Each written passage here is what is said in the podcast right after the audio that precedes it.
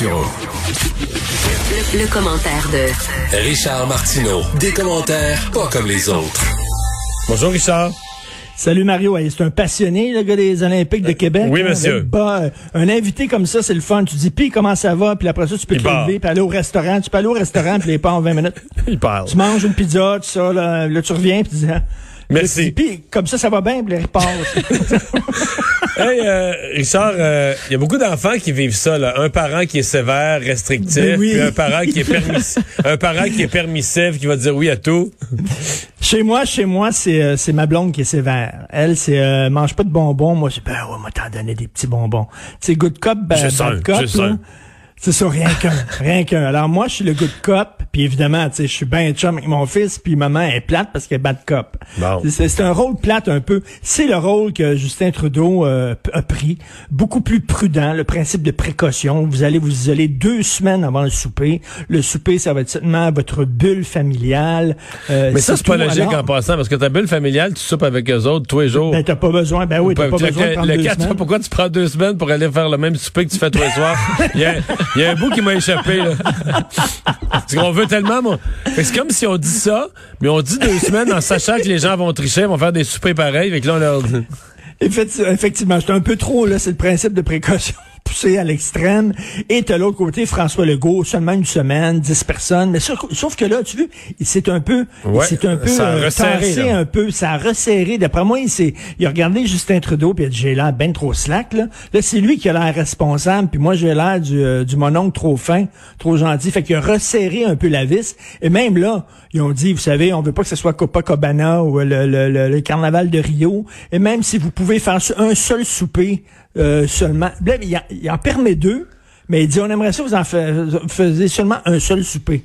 Mais là, c'est toi, si t'en le- permets deux, t'en permets deux. Mais la plus grosse restriction, Eh. c'est oui, euh, deux soupers. On a quatre soirs, mais ils disent finalement c'est pour faire seulement deux soupers.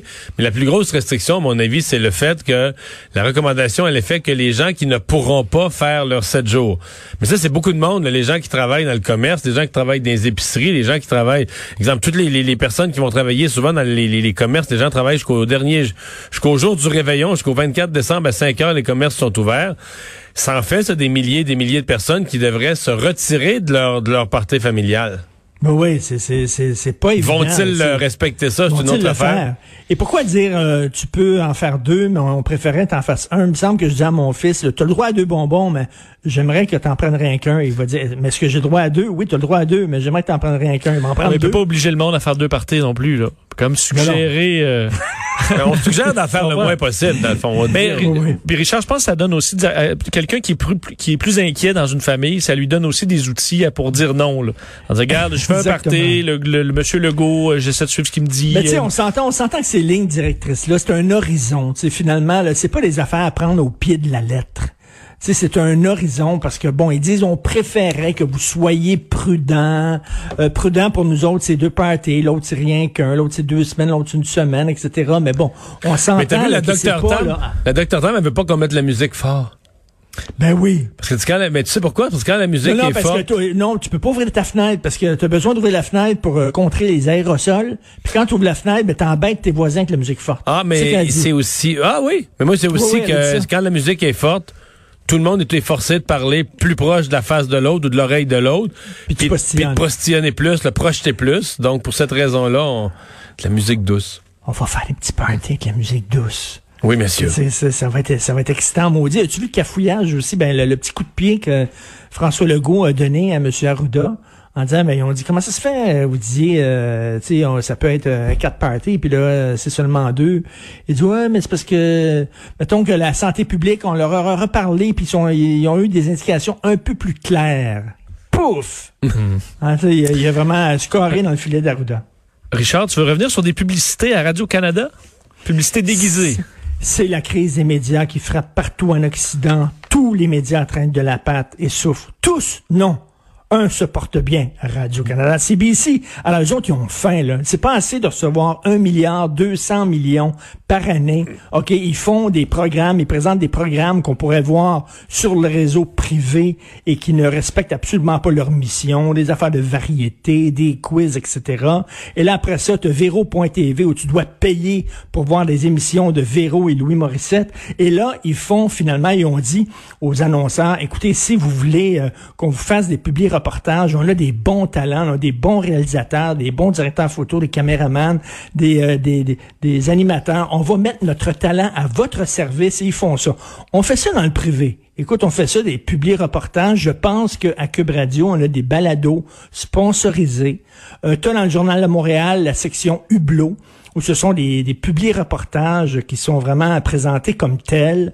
Souvent dans des journaux, par exemple, tu as, euh, mettons, là, la, semaine du Salon de l'Auto, tu as un cahier d'automobile qui est souvent sponsorisé. Puis tu mais ça, on parle de Radio-Canada. C'est ça que les gens, faut qu'ils comprennent. C'est un service public. On leur donne un milliard, 200 millions minimum par année pour justement qu'ils rentrent pas dans le marché, qu'ils rentrent pas dans la course au code d'écoute, dans la course à l'argent, et puis qui, qui offrent une programmation qui est différente que le réseau privé. Mais là, eux autres, non seulement ils pognent l'argent du fédéral qu'on leur donne, mais après ça, ils empiètent sur le territoire et sur le terrain des privés ils ont vraiment faim, là. Ils ont les dents très, très longues, là. Moi, j'y vois une volonté de, moi, d'ici 10-15 ans, le Radio-Canada va avoir le monopole, là.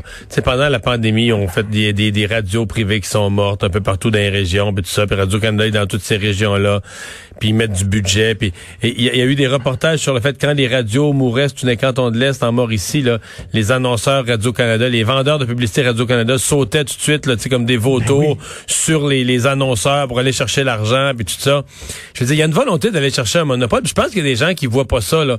Mais qu'on pourrait se retrouver au Canada avec, bon, t'auras l'Internet, une série d'informations, d'émissions, Netflix, mais qu'au niveau média, je sais que les gens voient pas ça, les gens pensent que c'est impossible, mais la vitesse de décroissance de tout, ce qui est privé au Canada, je veux dire, il pourrait ne rester que une société d'État. C'est ça, un média, de la télé, de la radio, c'est une société d'État. Hmm. C'est le seul joueur.